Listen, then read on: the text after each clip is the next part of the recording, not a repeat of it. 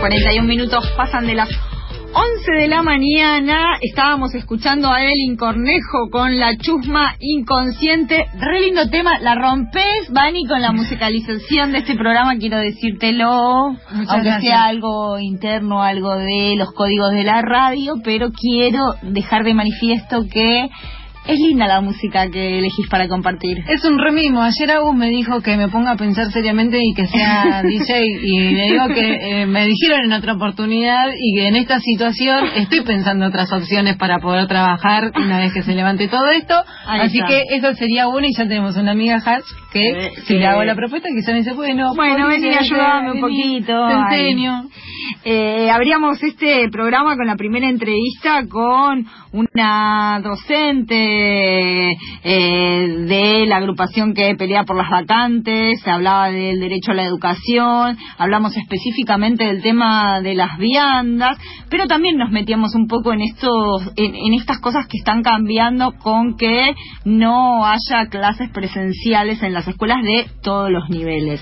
Y ahora estamos en comunicación con Sandra Aguilar, que le damos la bienvenida, eh, supo ser columnista de este programa y siempre es muy radio participante también de Charco, así que le damos la bienvenida a Sandra. Buen día. ¿Qué tal? Buen día. ¿Cómo están? Bien, bien. Primero, la misma pregunta que le hago a todo el mundo, ¿cómo está llevando este aislamiento? Bueno, paso por diferentes momentos. Ujú. Eh, momentos de profundo estrés Sí. que tiene que ver con, con el trabajo, porque Sí. se triplicó la tarea docente. Y después viene el silencio, o después de eso, en realidad después del estrés es la ansiedad. Sí. Después de la ansiedad, la angustia, y después el silencio. Y es un ciclo, así de, de, de estares. De, de sí de, de diferentes sí estados emocionales. Y eh, qué importante eh, dar lugar y nombrar a las emociones nos decía Alan esta esta semana. Eh, Sandra ahí decías esto que se nos triplicó el trabajo. Doy fe que se nos triplicó el trabajo porque también ejerzo la docencia y esto de estar aprendiendo cómo es la plataforma cómo subo este contenido. Eh, queríamos escucharte a ver qué tenías así como qué habías reflexionado cuál es tu experiencia Bueno, primero eh, agradecerles la invitación. ¿no? Porque es verdad que hacía mucho que no estaba en la radio y siempre es lindo compartir y pensar con ustedes. sí Y bueno, si no fuera por esta actuación de excepcionalidad, quizás no estaríamos conversando. ¿no? claro. Pero bueno, entonces, en relación a tu pregunta, eh, varias cosas pensé. Por un lado, no, porque se puede bajar un poquito el retorno para que no me escuche tanto. sí el retorno O lo que sea, sí que me ah mucho. porque tenés el eco y es, es muy molesto ese eco Sí, sí, sí, muy. Bueno, gracias. Entonces, eh, por un lado está la, la, la disímil, heterogénea formación que hay en relación a la, la enseñanza en entornos virtuales de aprendizaje, o sea, no es parejo. Si bien el Instituto Nacional de Formación Docente del Ministerio de Educación viene capacitando a docentes de todo el país para que hagamos uso de los campos virtuales que el mismo Info eh, sostiene y que por eso ahora cu- cuentan con esta infraestructura, para que se puedan volcar masivamente, por ejemplo, toda la formación docente a esos espacios virtuales, sin hacer necesariamente uso de Classroom, de Google o de sí de otros o de Moodle o de otra cualquier plataforma que en este momento cada docente está usando más bien lo que conoce, Claro. no tanto de lo que se dispone o lo que está bancado por el Estado solamente. claro. Entonces, eh, vos tenés esas capacitaciones que se venían llevando adelante ya, no sé, más de cinco años y, y debo estar siendo injusta incluso con, con el tiempo de lo que se viene trabajando eso, sí. pero aún así como, no era una práctica habitual, claro ¿no? Porque incluso cuando no teníamos esta situación, si una quiere dar clases presenciales y además sumarle a eso un entorno virtual, también tiene otra, otra carga de trabajo que generalmente no es reconocida en términos remunerativos, Claro. porque nos amplía la carga horaria sí hacer esa, esa, esa continuidad. Y con ya todo lo no reconocido que está en la planificación de las clases, en las correcciones, que tampoco es un tiempo que a veces está muy considerado. No, para nada considerado. Nos pagan solamente las horas frente al curso. Ujú, Y ahora entonces, ¿qué pasa? No, no tenemos un curso delante con el cual nos encontramos una vez a la semana, dos horas o cuatro horas, ¿no? Digo, yo soy profe de la- formación docente en el nivel de educación superior, Ujú. donde las cargas suelen ser eso. Y Y de repente entonces tenemos, como decías vos, aprender a manejarte un entorno virtual. Tenemos que hacer la transposición didáctica de las cosas que veníamos pensando para clases presenciales. Y además tenemos que gestionar y administrar esas aulas o el espacio que deseamos hacer uso. Entonces de repente, no sé, yo me encuentro con que tengo muy poco tiempo finalmente para pensar esa transposición didáctica. Y, o por lo menos ser fiel en términos pedagógicos a las, en las cosas que yo creo como docente y que no sea solamente una página como un repositorio de archivos y enviarle solamente lecturas a, a los estudiantes y decirles, bueno, esta semana quiero que leamos esto y la semana quiere lo otro, porque yo no doy clases así tampoco cuando es presencial. Entonces, ¿cómo hacemos para eh, generar encuentro en espacios, en entornos virtuales de, aprendizaje? ¿no? Esos encuentros que también tienen un tinte y un, o sea, hay algo de, lo, de lo afectivo muy importante en las clases. Claro, sí, sí, sí, sí. ¿Y cómo hacemos para no perder eso o para que eso también pueda tener un lugar en el entorno virtual? Para que nuestros cuerpos aparezcan de otro modo, ¿no? Para, que, para, no sé, me sale también humanizar esa enseñanza, para no despersonificarla. Sí, totalmente. Y, y, sí, no es lo mismo una camarita y no es lo mismo quién tiene esos recursos o esa capacidad de datos para poder generar este, ponele, encuentro virtual. Sí, porque de hecho estábamos hablando ahora mirándolos de, del lugar de quienes ejercemos la docencia. Sí. Y nos ponemos a pensarlo también desde el estudiantado, las condiciones también son muy heterogéneas. Y de hecho yo te decía hace un rato, cada docente está haciendo lo que puede desde lo que conoce, ¿no? Entonces vos tenés estudiantes cursando quizás entre, no sé, cuatro a diez materias y tienen que quizás generarse un usuario para Classroom, otro para Zoom, otro para el campus virtual, ¿no? y, ver cómo hacen si solamente disponen de un paquete de datos, si solo disponen de un celular, eh, cómo hacen para asistir a sus clases. Claro. Eso no, no está siendo contemplado, o si lo está haciendo, eh, es deficitario, porque como la pauta tiene hoy más que ver con continuidad pedagógica, ¿no? Eso es lo que dice el ministro de Educación. Pensando sobre todo en los otros niveles del sistema educativo, en el nivel inicial, en el primario y en el secundario. Y eso tiene más que ver quizás no tanto con la enseñanza, voy a decir, de contenidos, de saberes mejor, eh, sino más con la función disciplinadora de la escuela y organizadora de la vida cotidiana de, la, de los sujetos. Y eso y eso se vuelve muy claro ante cada una de las declaraciones del ministro. Entonces, eh, estamos hoy cumpliendo una tarea de organización del, del tiempo y del espacio eh, por fuera de lo que es la institución escolar, pero tratando de reproducir el dispositivo disciplinario, solo que ahora en, en los hogares. Sí, yo te iba a preguntar también eso, si había como una imposición, digamos, de, o no sé si imposición, pero algo que se suma a esta precariedad y a este estrés que estabas mencionando eh, como docente, de tener que cumplir con determinado programa y con ciertos contenidos donde eh, si una se pone a pensar es eso, es como empezar a implementar la creatividad como para poder llegar a, los alumnos y, que tengan el acceso. Eh, ¿De qué manera poder transmitirlo para no, no terminar con esta afectividad y la reciprocidad que sí se tiene eh, en el aula y dentro del aula? ¿De qué manera poder hacer las cosas para tratar de mantener la calidad educativa más allá de la cantidad? Eh, y son cosas que se siguen sumando a todo este listado que mencionabas que no se tienen en cuenta, que suman horas y que no son reconocidas. A ver, porque me preguntas o me decís muchas cosas. Eso sí, Vani. está bien, está muy bien. Lo que pensaba era que mm, tenemos, es que según el nivel del sistema educativo también eso varía. Entonces, porque lo que se exige de nosotras es distinto y también la exigencia, o sea, vos tenés por un lado autoridades ministeriales de las instituciones, después tenés las exigencias de las familias para lo que son los niveles inicial, primario y secundario, o también las quejas, ¿no? del exceso, de la extralimitación que, en la que han incurrido algunas docentes con el envío de tareas. Eh, y después tenés en el nivel de educación superior eh, la exigencia o las demandas de tus estudiantes, ¿no? Pienso, eh, o sea, y eso yo lo voy a decir o traducir como deseo de normalidad, en todos los casos, que, que, después eso tiene una retraducción, bueno, vuelvo a, que se vuelvan exigencias, de tener que cumplir con el currículum o con una cierta idea acerca de lo que sería ser buen docente. Sí. Y no sé, me parece que tenemos diferentes alternativas.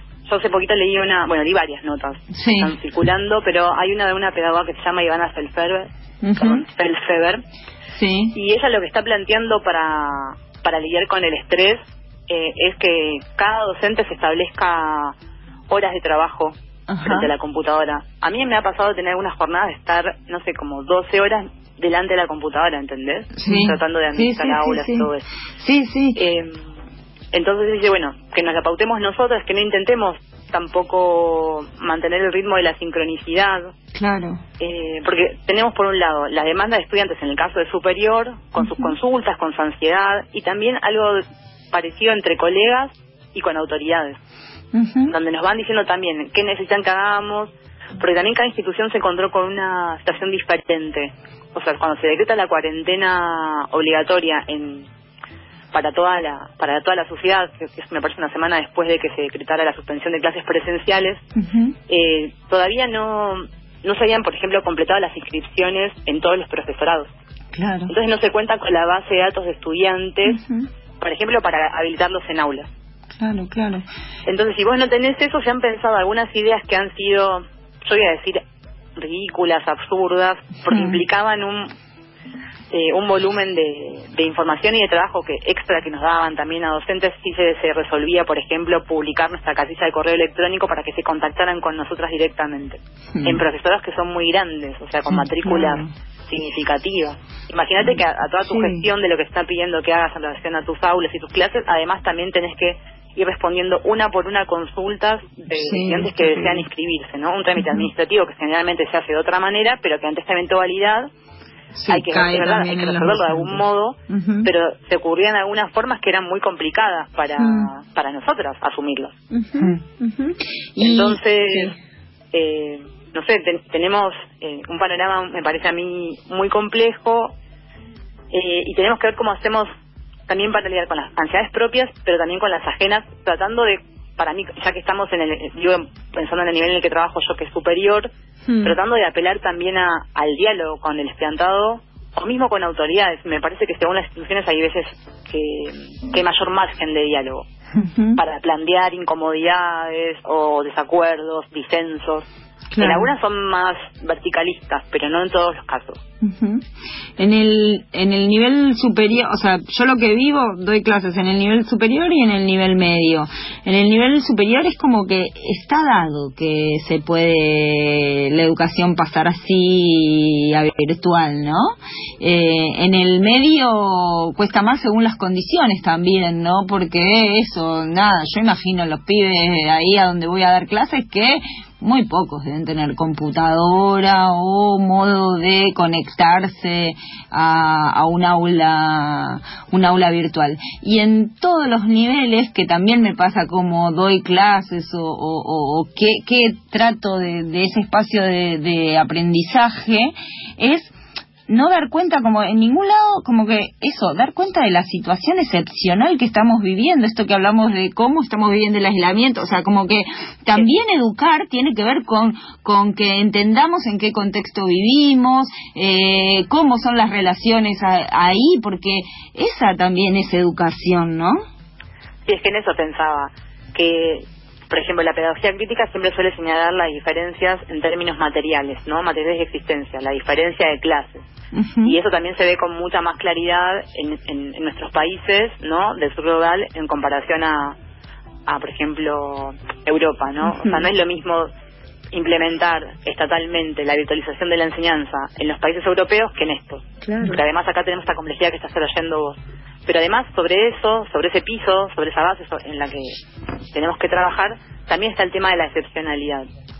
Eh, y qué espacios se habilitan para poder tramitar eso. O sea, pensamos que es con la sobrecarga de tareas que, que la vamos a sobrellevar. O sea, ¿qué es lo que está promoviendo eso y qué le estamos enseñando entonces también al Claro, estudiantado? claro, con que eso. tal cual, porque pienso esto, que a veces eh, un aprendizaje tiene más que ver con lo que hacemos que con lo que decimos, entonces es esto que estás trayendo, ¿no? Y Sí, por eso hablaba yo hace un rato de, del tema de la gestión de las ansiedades. A mí ayer me pasó que leo una de las, uno de los mensajes que me envió un estudiante en un aula y él eh, me proponía eh, usar otras herramientas de las que yo venía trabajando en el aula, que principalmente estoy trabajando con foros, porque me interesa que podamos debatir, dialogar y no solamente subir un video, mandar un PDF, etcétera. Eh, y que también tiene que ver con las reflexiones acerca de lo que están pasando. Yo no puedo arrancar el, el año y el cuatrimestre eh, como si no estuviese pasando nada. Claro. Y entonces, de hecho, en las presentaciones les pedí que, o sea, les, les conté cómo estaba yo y también les preguntaba cómo estaban, ¿no? Es una de las preguntas para mí que tiene que formar parte del diálogo. Sobre todo con esto que también decía al principio de cómo hacemos para volver a encontrarnos, cómo generamos un encuentro en un espacio virtual. Que la presencia se juega de otras maneras. Entonces, eh, a él le parecía que lo que yo estoy proponiendo no es lo conveniente y él le sería otra cosa, ¿no? Ponerse ya a leer un, texto, no sé qué querría hacer con el texto tampoco porque no avanzó tanto en su propuesta, pero ese deseo de normalidad estaba. Claro. De lo que vos estás proponiendo no va, quiero otra cosa y, y también en, en, breve me va a pedir que lo evalúe. Claro, claro, claro, que también es otro otro tema, pero sí, es, es, es muy importante esto que estás contando de esto, de, de, de, del pedido de esta normalidad, de que la clase tiene que ser de una manera. A mí me pasa mucho en el aula eso de tratar de plantear otras cosas y que los mismos pibes y pibas te digan, no, pero tal cosa. Eh, sí, sí, sí. Yo estoy pensando en lo que decía ayer también Corina, eh, de la cantidad de cosas que quedan expuestas justo con esta crisis y es justamente la exposición de esta multifunción que cumplen las docentes que en este momento queda en evidencia. Eh, escuché esa columna ayer y me gustó mucho. De hecho, me quedé pensando bastante a partir de, sobre todo en la parte de Flora, donde ella hablaba sobre la despersonificación, dijo, de los trabajadores y las trabajadoras de RAP y Globo, ¿no? De la economía de plataforma. Y, y pensaba cómo eso se va trasladando a un montón de, esferas laborales. Y cómo nosotros también, que si terminamos aceptando, porque esto es una prueba, esto es un ensayo, ¿no? Que está haciendo también con nosotros. Si somos lo suficientemente eficientes, si respondemos a la exigencia, si, ¿no? si atendemos al deseo de normalidad, no sabemos cómo esto se nos va a volver después, por fuera de la situación de excepcionalidad. Para mí eso es una pregunta y es una preocupación. Sí. Entonces, eh, ¿qué hacemos? Vamos a contribuir también desde, desde la educación a la despersonificación, me refiero como a la serialidad, ¿no? A contribuir al anonimato de docentes y estudiantes. Este estudiante que, que pareciera que la situación que estamos viviendo a él no la, no la atravesara, ¿no? Eh, que no le interesa tanto conocer a sus colegas, sus compañeras, compañeros o a su, a su docente, él tiene una idea acerca de lo que es la educación y quiere que eso se realice como, como a él le parece. Y tampoco hay un, me parece ahí, una apertura o a, a dejarse conmover por algo de otro orden, porque estoy pensando esto no es la escuela secundaria, es formación docente, la materia es pedagogía. Claro. La idea es que reflexionemos acerca de la educación. ¿Cómo no pensar qué implica la educación en la situación de excepcionalidad con una compulsividad a, a, ¿cómo es? A, a transferir toda la, la enseñanza a la virtualidad y de repente solamente él lo que quiere es un texto para leer. Claro, claro. Y no hay nada que pensar acerca de todo lo que nos está pasando. es raro. Sí. Eh, Sandra, te queremos agradecer mucho estas reflexiones y decirte, la casa acá ahora no está abierta, pero este programa está muy abierto a, a seguir eh, teniendo estas reflexiones y estos diálogos contigo. Te mandamos un abrazo. Un abrazo para ustedes y nuevamente gracias. Era Sandra Aguilar, ella es docente en el nivel superior de formación docente y reflexionaba sobre esto de eh, de la normalidad, de hacer como normal estas clases virtuales que no lo son. Un, dos.